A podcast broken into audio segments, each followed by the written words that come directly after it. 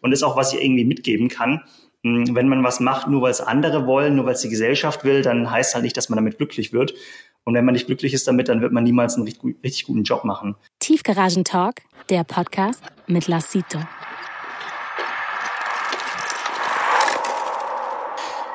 Tiefgaragen Talk. Ähm, ich hatte gestern ein Video gepostet. Äh, heute ist der 12. Mai. Und da habe ich darüber gesprochen, dass man manche Dinge einfach machen soll und einfach mal ins Wasser springen soll und nicht zu viel überlegen soll. Ganz verkürzt gesagt. Und da habe ich einen sehr schönen langen Kommentar bekommen ähm, von einem Herr Dittes, Andreas Dittes, der auch zufälligerweise mein Nachbar ist. Und ähm, den habe ich heute dann daraufhin natürlich auch eingeladen in den Podcast. Erstmal hallo Andreas. Ja, hi, na, wie geht's? Mir geht's gut und ich hoffe, dir geht's auch gut. Und ähm, du hast einen langen, niceen Kommentar ähm, gepostet. Vor allem ging es auch darum, dass du, dass du Anfang, äh, ja Anfang, wie sagt man, der 2000, wie sagt man, der 2010er, war? Der 2000, äh, genau, 2010er, ja. Hm. Äh, Anfang der 2010er habe ich auch noch nie gesagt. Äh, warst in Amerika in der, in der sehr spannenden Zeit, wo viel passiert ist im, im Tech-Bereich. Und du hast nochmal eine ganz andere Perspektive. Vielleicht erzählst du mal kurz, ähm, wo du herkommst und was dich auch dahin geführt hast, hat. Ja, gerne. Also vielen Dank für die Einladung. Ähm, mein Background ist ein ganz anderer als bei dir. Ich bin nicht aus, der, aus dem Musikbusiness, äh, kenne mich da auch eigentlich gar nicht aus. Mein Hintergrund ist eigentlich, dass ich ähm, mein Studium abgebrochen habe, um Unternehmer zu werden. Und äh, ein wichtiger Schritt für mich war eben nach der ersten Gründung, die ich in Deutschland gemacht habe, zu sagen, okay, es gibt noch andere Städte, wo man ähm, interessante Unternehmen gründen kann. Und äh, das Mekka der Unternehmer ist eigentlich Silicon Valley, ne? da wo die großen Tech-Giganten wie Microsoft, Facebook, Amazon, Apple sitzen. Ja. Und ähm, ich habe mir dann gesagt, okay, ich pack einfach mal äh, meine sieben Sachen und äh, bin für ein paar, Monat, paar Monate nach äh, San Francisco gezogen äh, in diese Bay Area, wunderschönes Wetter dort und äh, habe dann gesagt, okay, ich gucke mir mal an, äh, was da so abgeht und habe auch überlegt, tatsächlich im Silicon Valley was zu gründen. Ey, aber wenn man ehrlich ist, dieses ähm, Studium abgebrochen, das hast du so neben, nebenbei gesagt, das ist ja auch schon ein mutiger Schritt, den man auch erstmal machen muss. Ja, ist in der Tat nicht einfach, weil ja vor allem das Umfeld ähm, auch irgendwie darauf wartet, dass du deinen Ingenieur dann irgendwie bekommst und einen sicheren Job annimmst. Gerade in Deutschland sind wir ja eher so klassisch unterwegs und sagen halt äh, lieber einen sicheren Job in einer großen Firma ähm, ja. mit möglichst wenig Schwankungen, möglichst wenig, äh, ja. möglichst das ganze Leben lang in der gleichen Firma sein. Und äh, das hat mir war nie interessant für mich. Ich wollte immer sowas Eigenes eben umsetzen und hatte zum Glück auch einen, einen guten Mentor, der Gründer von Xing, habe ich durch Zufall kennengelernt und der hat mich abends mal bei einem Bierchen ähm, zumindest so aufgezeigt, dass es eben auch einen anderen Weg gibt neben dem Studium. Und für mich war das dann so ein, klar, muss ich auch machen. Und äh, wie alt warst du da? Hm, naja, das war eben im ersten Semester schon. Und ich habe dann noch zwei weitere Semester gemacht, habe in der Zwischenzeit angefangen, mir ein Team zu suchen, eine Idee zu entwickeln und äh, dann einfach losgelegt.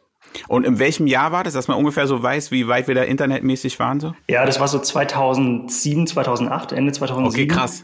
Ja. Und äh, man muss halt so wissen, die Internetszene in Deutschland war da extrem klein. Da gab es drei, vier Unternehmen. Eines davon war eben Xing, dann gab es StudiVZ in den Anfängen ähm, und das war es eigentlich auch schon. Und das war aber sozusagen die erste Internetwelle, die wir hatten. Und viele der Mitarbeiter von diesen Unternehmen haben jetzt auch eigene Unternehmen gegründet. Das heißt, man hat richtig so einen sogenannten Ripple-Effekt gesehen, dass eben aus dieser ersten Welle ganz viel entstanden ist. Auch die ähm, Kapitalgeber, also die Gründer von StudiVZ, Essan Dariani und Michael Brehm, die haben jetzt selber auch Venture Capital Fonds gegründet und geben wieder jungen Gründern Geld. Also es ist ein schöner Effekt, Super. der eben genauso auch im Silicon Valley stattfindet. Und das war für mich auch der Grund, in Silicon Valley zu gehen, weil das Ganze sozusagen, was wir hier haben in diesem kleinen Format, ist eben in San Francisco in der Bay Area äh, einfach nochmal ein Faktor 100 größer. Nochmal ganz kurz, weil ich finde den, den Fakt interessant und ich glaube auch für viele, die zuhören. Ähm, was haben deine Eltern gesagt, als du gesagt hast, du brichst ab? Ja, für die war das mega schlimm. Ähm, meine, meine Eltern sind so, also wir sind so gutbürgerliche ähm, äh, Familie aus Süddeutschland und ähm, die konnten beide damals nicht studieren. Ähm, und für die war das halt der Traum, dass der Junior da irgendwie studieren kann, vor ja. allem noch Ingenieursstudium, was eben in Süddeutschland besonders hoch angesehen ist.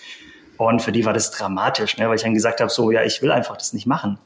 Ähm, und es war ein Kampf eben mit mir selber vor allem. Und ich habe dann gesagt, okay, aber äh, am Schluss ist halt so, und das ist auch, was ich irgendwie mitgeben kann. hm, wenn man was macht, nur weil es andere wollen, nur weil es die Gesellschaft will, dann heißt halt nicht, dass man damit glücklich wird. Und wenn man nicht glücklich ist damit, dann wird man niemals einen richtig, richtig guten Job machen. Und äh, das war so eine der, der Kernthemen, die, ich, die ich da mitgenommen habe, auch von diesen Mentoren. Und habe dann gesagt, okay, ich probiere es mal aus. Das Schlimmste, was passieren kann, ich verliere irgendwie ein, zwei Jahre. Mhm. Und äh, tja, dann habe ich das erste Unternehmen gegründet, ähm, auch verkauft und äh, seither nie wieder eine Universität betreten zum Studieren, sondern nur noch als Dozent.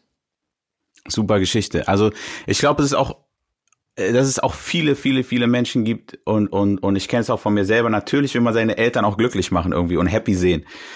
Und aber am Ende lebt man sein neues Leben und ein eigenes Leben und man, man, man kann auch, ich glaube, echt, echt viel verlieren, wenn man nur äh, ein Leben für andere lebt, um andere glücklich zu machen. Weil im Endeffekt wirst du nicht, wirst du selbst nicht glücklich und dann werden sie auch nicht glücklich. Also es ist eigentlich, es ist eigentlich, gibt es dann keine Gewinne am Ende des Tages, ne?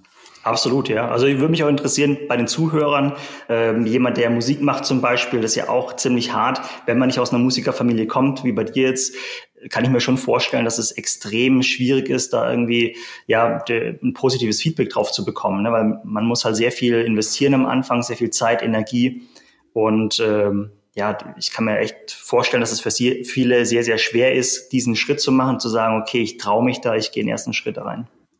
Also ich erinnere mich zum, bei mir habe ich natürlich das Glück gehabt, dass mein Vater selbst Musiker ist und als ich da ihm dann mit, er meinte mit fünf oder sechs habe ich ihm gesagt, Papa, ich will Musiker werden. Da war natürlich schon mal Game Over für ihn, er war happy für immer. Aber dann war zum Beispiel auch nach der Schule, ich habe mein Abi gemacht und dann ähm, sollte ich auf die Hans Eisler Hochschule für Musik. Das war so mein Plan, weil ich kannte auch einen Professor dort. Ähm, und er meinte natürlich, und ist auch das einzige, die einzige Hochschule mit ähm, Percussion, die Percussion ähm, ähm, als, als Studium hat praktisch. Und dann ging es halt los mit der Band Culture Candela, wo ich früher war, genau in der Zeit. Und dann hat sich dieser Professor mit mir zusammengesetzt und meinte, ey, ganz ehrlich, wenn es gerade gut läuft und du da viel drin siehst, mach das, anstatt zu studieren. Weil im Endeffekt studierst du nur, um sowas irgendwann zu machen. Und wenn du jetzt schon die Chance hast, dann mach es. Und das fand ich krass, weil er ist Professor an dieser Uni, dass er mir sowas gesagt hat. Also das war vielleicht in der Hinsicht auch so ein bisschen mein Mentor, wie du einen Mentor hattest, der einem so einen Push gibt. Und gerade auch noch einer, der von der Uni war. Und dann habe ich das natürlich gemacht und Gott sei Dank gemacht. Und ähm, aber, aber klar, ey, man muss, man muss manchmal über seinen eigenen Schatten springen und vor allem auch keine Angst haben, irgendwie die Eltern zu enttäuschen. Also ist manchmal einfacher gesagt als getan, aber gut, dass du den Schritt gemacht hast. ja, absolut. Und äh, im Endeffekt ist ja auch so, wenn dann irgendwie die Eltern in der Zeitung über einen lesen und irgendwelche Artikel da veröffentlicht sind. Ne? Ja. Ich weiß noch, mein, mein Vater hat irgendwie ganz stolz äh, irgendwie so den ersten Artikel, den er bei mich gelesen hat, halt kopiert in der Firma und an seine Kollegen verteilt. Ne? Und das sind schon so Momente, wo man merkt, dass, dass da auch ähm, ja die positive Stimmung wieder aufgebaut ja. wird. Ja. Ähm, aber klar, das ist ziemlich hart, ähm, weil man, man äh, enttäuscht ja im ersten Schritt mal weil eine gewisse ähm, ja, Vorstellung auch herrscht vom Umfeld, äh, was man da irgendwie macht. Und wenn man dann irgendwie sagt, nee, ich mache was anderes, äh, ist schon nicht so einfach. Und vor allem, wenn es mit Unsicherheit zu tun hat. Ja, also ja. wenn ich jetzt gesagt hätte, ich, äh, ich fange eine Ausbildung an, wäre es einfacher gewesen, ja. als jetzt irgendwie zu sagen, okay, ich äh, schmeiß alles hin und gehe was komplett anderes, wo eben die, die Erfolgswahrscheinlichkeiten bei einem Startup sind eben ein Prozent, dass es richtig erfolgreich wird. Ne? Und ähm, äh, neun von zehn geben eben sehr schnell auf in den ersten zwei oder drei Jahren. Ähm, das heißt, man ist äh, fast wie Lotto spielen. Und die Frage ist halt, wieso spielst du besser Lotto als andere? Ne? Und äh, mhm. ja, für mich war halt dieser Punkt, haben wir auch eingangs äh, angerissen, dann zu sagen, okay, ich gehe mal nach Silicon Valley in, in die USA, äh, in die Bay Area und guck mir das mal an um eben da auch zu lernen von den Leuten, wie ticken die. Und ähm, wir haben ja immer dieses Gespräch darüber, dass eben das Silicon Valley so viel anders ist und so eine Parallelwelt. Ähm, und das ist auch wirklich der Fall. Also man muss sich vorstellen, das ist so, wer sich Berlin vorstellen kann als Größenordnung, ähm, die ganze äh, Left Side Bay, also äh, quasi das Silicon Valley plus San Francisco obendrauf, mh, hm, ist ungefähr so groß, bisschen größer wie Berlin, ähm, hat aber richtig große Tech-Giganten als Firmen vor Ort. Ähm, und da ist wirklich alles wie in der Parallelwelt. Ähm, man sieht eben selbstfahrende Autos von Google, eben schon damals äh, hat Google die ersten Krass. Experimente gestartet. Ähm, die haben Lieferdienste gemacht, voll autonom und da wird eben super viel experimentiert. Die ganzen Obdachlosen, die, äh, die haben iPhones und äh, Markenklamotten, weil das, was gespendet wird, ist eben auch ex extrem teure, äh, teure, teures Material. Also richtiger Kulturschock, war? Es ist richtiger Kulturschock, also es ist wirklich massiv anders als der Rest von USA auch. Und mhm. äh, die schwimmen einfach im Geld. Also man wird von jeder Firma eigentlich abgeholt zur Arbeit. Man muss da nicht selber hinfahren, wenn man nicht will. Ähm, es gibt äh, eben dieses, was man auch so kennt aus den, aus den Dokumentationen oder aus dem Fernsehen, dass eben den Firmen äh, kostenlos Essen verteilt wird, ist in jeder großen Firma so. Das gehört quasi zum Standard, um eben die, die Talente, die man braucht, äh, zu bekommen. Ähm, es gibt bei Google auch einen Wäscheservice und man versucht einfach eine ganz andere Kultur auch äh, zu schaffen. Und ja. das ist, glaube ich, ja. massiv anders. Ähm, zum einen, dass man versucht eben dieses Karma basierte System zu nutzen, dass man eben sagt, ich gebe erstmal, bevor ich versuche, was zu bekommen.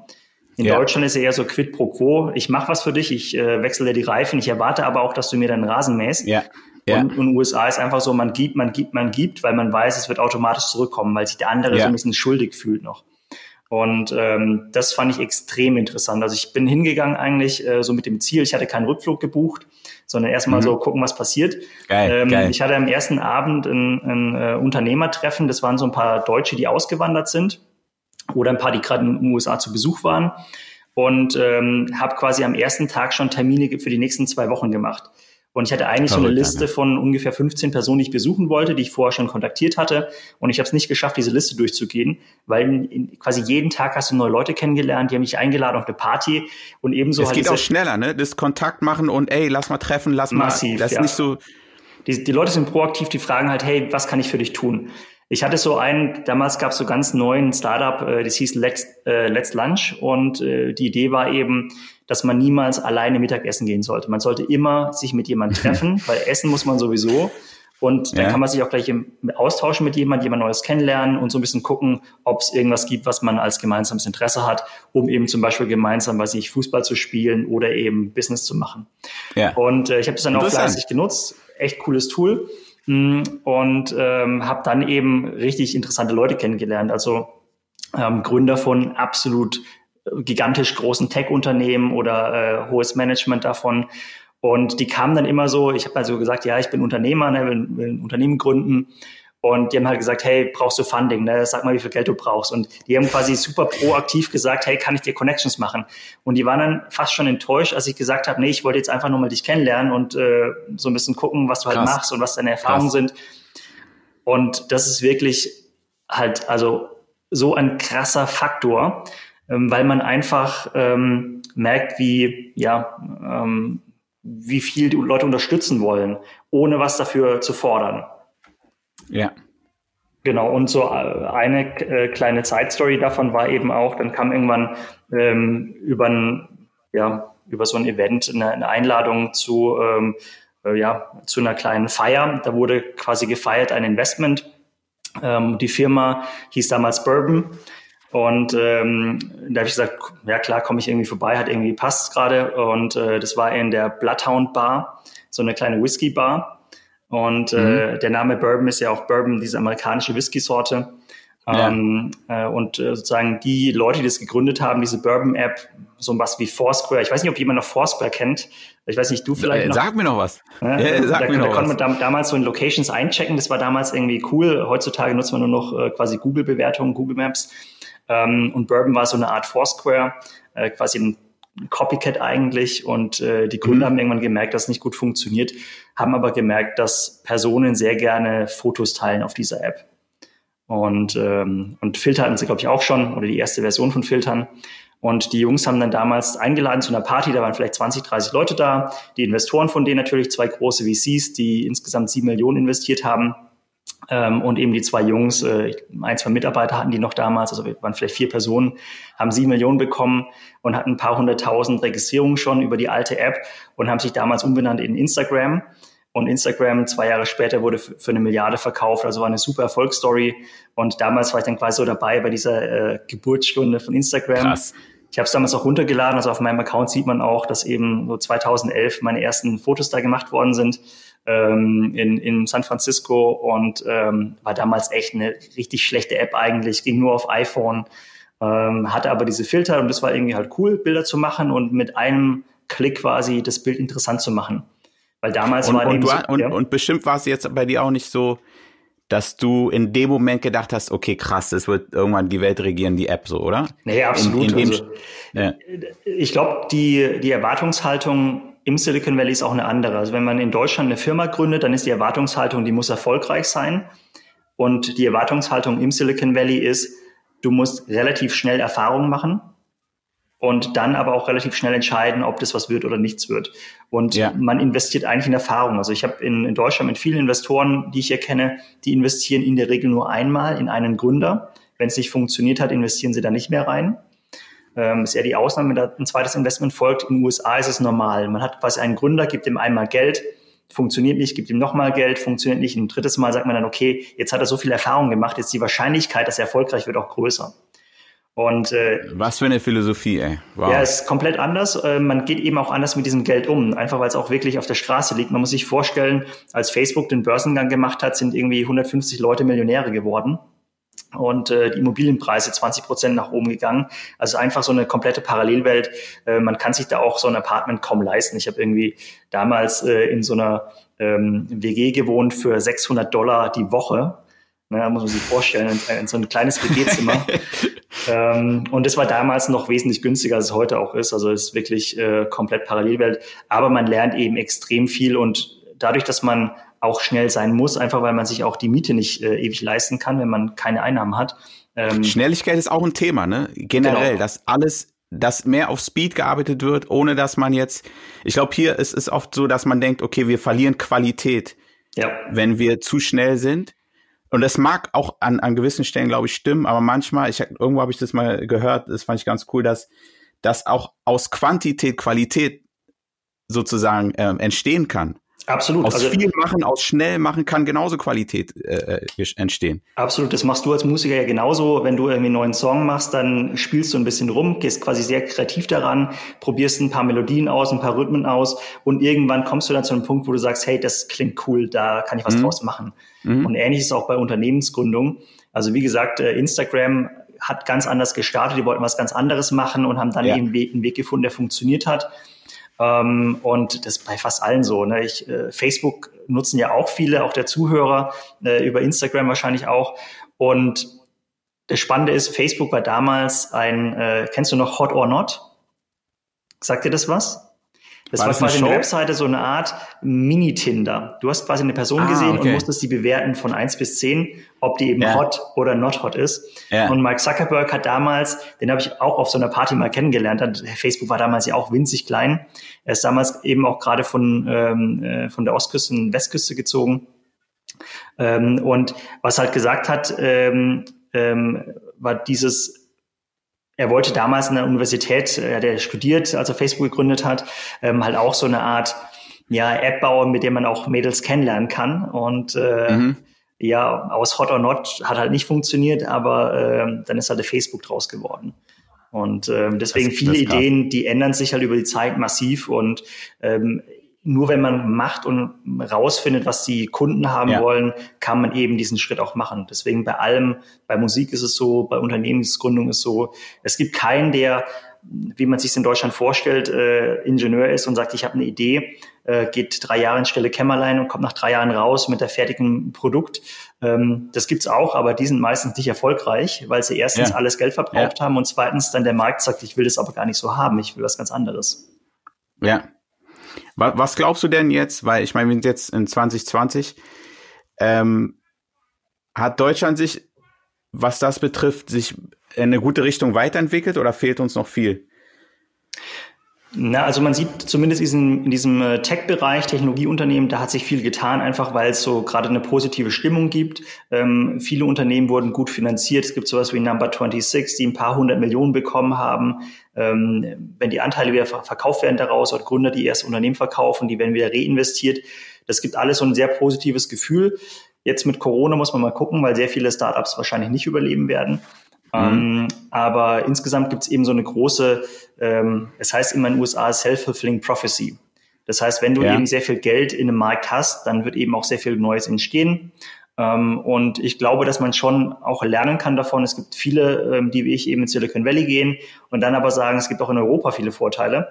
Und mhm. wir wollen in Europa was gründen und dann eben trotzdem diese Mentalität mitnehmen. Es gibt so ein mhm. Konzept, das heißt, also wer sich für interessiert, Build, Measure, Learn, heißt Lean Startup, wie man quasi relativ einfach ein Unternehmen gründen kann.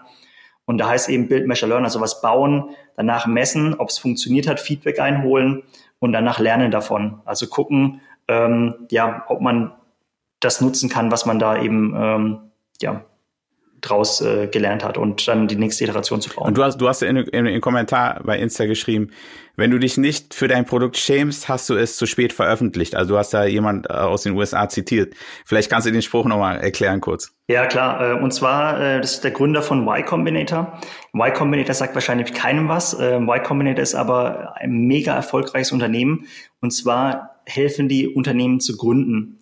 Und äh, ein paar der Unternehmen, die gegründet worden sind von Y Combinator, kennt man wahrscheinlich. Sowas wie Dropbox ist sicher vielen Be Begriff oder Airbnb oder Coinbase oder Instacart. Mhm. Also super viele Unternehmen äh, werden da gegründet. Und die haben so eigentlich ein großes Mantra. Und das heißt, ähm, wir müssen den Startups gar nicht so viel beibringen. Wir müssen die nur vernetzen mit richtigen Leuten, also Netzwerk schaffen. Ein bisschen Geld geben die auch oben drauf.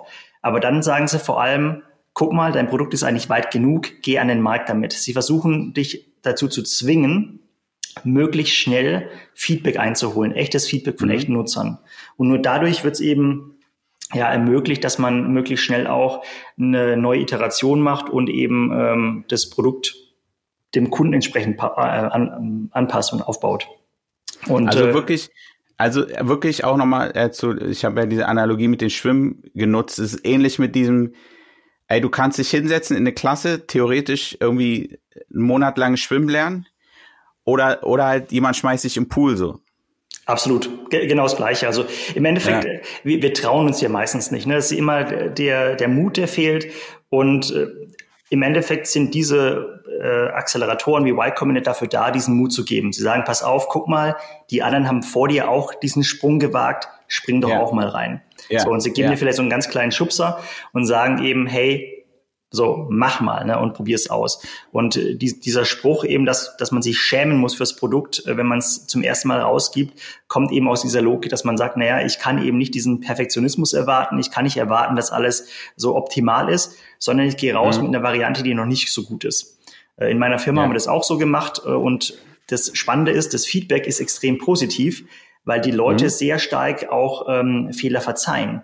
Und wenn du sagst, ja. wir sind ein junges Unternehmen, das ist noch nicht alles perfekt und du gehst da proaktiv in die Kommunikation ja. und sagst eben, hey, wir wollen aber dein Feedback haben, dann ähm, ist es extrem wertvoll. Einfach weil sozusagen, selbst wenn was nicht funktioniert, da wird einem vergeben. Wenn Apple irgendwie ja. einen Button baut, der nicht funktioniert, da ist man knallhart. Ähm, aber ja, wenn jetzt irgend so ein kleines Unternehmen was macht und sagt, hey, es tut mir leid, es hat nicht funktioniert oder im Restaurant, ähm, ähm, ich habe das falsche Gericht gebracht oder sowas, dann sind die Leute meistens sehr wohlwollend und sagen, okay, geben Sie mir das trotzdem, alles gut. Ähm, und das weil ich meine, ich meine, jeder Mensch kann sich auch damit ähm, ähm, identifizieren, weil jeder hat irgendwas mal angefangen. Also es muss ja nicht mal Business sein, es kann Fahrradfahren sein, es kann irgendwie Kochen sein, was weiß ich. Und jeder hat weiß ja, dass es nicht von Anfang an perfekt ist. Und ich glaube, so kann auch jeder verstehen, dass wenn, wenn eine junge Firma irgendwie was falsch macht und vor allem damit ehrlich umgeht, das ist ja noch der andere, das ist ja noch der wichtige Punkt, dass, dass die Leute dann auch wie so, wie so ein Mitgefühl fast schon haben wahrscheinlich auch, ne? Ja, absolut. Also du machst die eigentlich zu, man nennt das auch Superfans. Du, du bindest sie quasi ein, das sind wie eigene Mitarbeiter, die, äh, die leben für dein Produkt. Und es gibt so diesen Ausspruch auch aus dem Silicon Valley, du musst tausend dieser Superfans haben, die, die ausreichen, um dein Produkt erfolgreich zu machen. Also wenn du tausend Menschen hast, die sagen, dieses Produkt ist absolut top, dann machen die Mundpropaganda, also mhm. erzählen davon.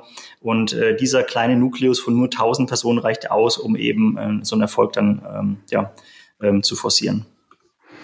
Andreas, wenn du ein ähm, Starter-Kit bauen würdest jetzt, ja, für ein, ähm, für ein Startup, oder aber auch nicht nur Startup. Ich möchte, dass jeder was daraus zieht. Jemand, der was Neues anfangen will, einen neuen Job. Was würde in das äh, Starter-Kit reinkommen? Ins Starter-Kit würde reinkommen erstmal ähm, ein guter Freund oder jemand, der Mut machen kann. Ich habe damals so mir Mentoren geholt, also Personen, ähm, die schon erfolgreicher waren als ich, die mir geholfen haben, wenn es mal irgendwie schlecht läuft, einfach jemand zu haben, bei dem man sich ausheulen kann sozusagen und mhm. der Mut macht. Das ist, glaube ich, extrem wichtig. Und äh, dann, was ich machen würde, ich, ich würde versuchen, äh, den kleinsten, kleinsten Schritt zu machen, den ich machen kann. Bevor man ein mhm. Technologieunternehmen gründet, kann man Hackathon machen, wo man am Wochenende mal was ausprobiert, ähm, zum Beispiel. Und äh, deswegen so einen ganz kleinen Schritt zu machen. Und ansonsten braucht man eigentlich gar nicht viel. Man braucht ähm, so quasi den ersten kleinen Schritt nur. Und wenn der erste Schritt gemacht ist, der zweite meistens auch relativ einfach zu machen, der dritte und der vierte. Und dann gibt es schnell eine Sogwirkung und eben auch sehr viele gute Momente, die man dann eben hat und ähm, die eben helfen, das alles aufzubauen. Und es gibt so ein einfaches Beispiel, ähm, der eben zeigt, dass man eben den ersten Schritt machen muss. Es gibt kein einziges ähm, erfolgreiches Unternehmen, keinen einzigen erfolgreichen Musiker weltweit, der nicht mal den Mut hatte, den ersten Schritt zu machen. Also jeder, der sozusagen was gemacht hat, der, der musste mal einen ersten Schritt machen. Und das zeigt eben, wenn ich den nicht mache, dann werde ich eben niemals was schaffen können. Also ich muss tatsächlich mich ja. überwinden, den ersten Schritt zu machen. Ja, Ey, das waren, äh, ich würde sagen, das waren tolle Abschlussworte. ich, äh, ich kann das gleich auch nur für die Musik nochmal sagen. Also vor allem in der Musik, weil das ja noch weniger messbar ist, also vielleicht jetzt mehr messbar ist, was Erfolg angeht, aber ich sag mal, da geht's immer noch sehr, sehr auch natürlich um Geschmack und, und was mag ich und in welchem Timing ist man gerade.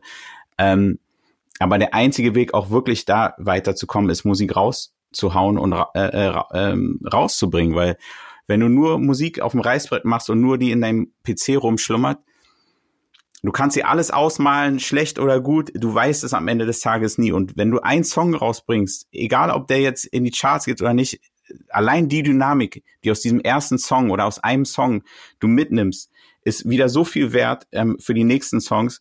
Deswegen, also kann ich dem nur zustimmen, ähm, den ersten Schritt zu machen, auch wenn er, wenn er klein ist oder gerade vielleicht auch sogar, wenn er klein ist. Absolut. Und äh, ich glaube eben, dass man auch durch, durch dieses Feedback auch gut lernen kann. Also heutzutage ist jeder auf Instagram. Äh, ja. Man kann einfach mal ein Sample hochladen und sagen, hey Leute, wie findet ihr diesen Beat? Wie findet ihr genau. äh, diese, diese Strophe? Und äh, Leute geben extrem gerne Feedback. Also es macht den Leuten ja. unglaublich viel Spaß, da mitzumachen und auch ja. Teil von dieser Entwicklungsprozess zu werden. Ähm, mhm. Deswegen, ich kann auch nur ermutigen, sowas zu machen. Und ähm, ja, äh, ich glaube so, es gibt auch einen, einen schönen Spruch, äh, der beste ähm, Zeitpunkt, einen Baum zu pflanzen, äh, war gestern und der zweitbeste ist eben heute. Also äh, deswegen sozusagen äh, lieber schnell anfangen und es gibt eigentlich keinen besseren Tag, eben was zu starten, den ersten Schritt zu machen als heute. Und vielleicht kann man das auch so als Aufforderung rausgeben. Jeder von euch hat irgendeine Idee und irgendein Thema, das er mal umsetzen wollte. Und ähm, vielleicht könnt ihr euch einfach mal verpflichten, jetzt den ersten Schritt zu machen, und zwar heute, zumindest runterzuschreiben, was ihr morgen macht, was ihr nächste Woche dafür macht, um diesen Traum wahr werden zu lassen. Und schreibt einen Kommentar dazu, würde mich freuen. Andreas, vielen, vielen Dank. Dankeschön. Sehr schönes Gespräch, Mann. Und ähm, genau, mach den ersten Schritt. Bis bald. Ciao.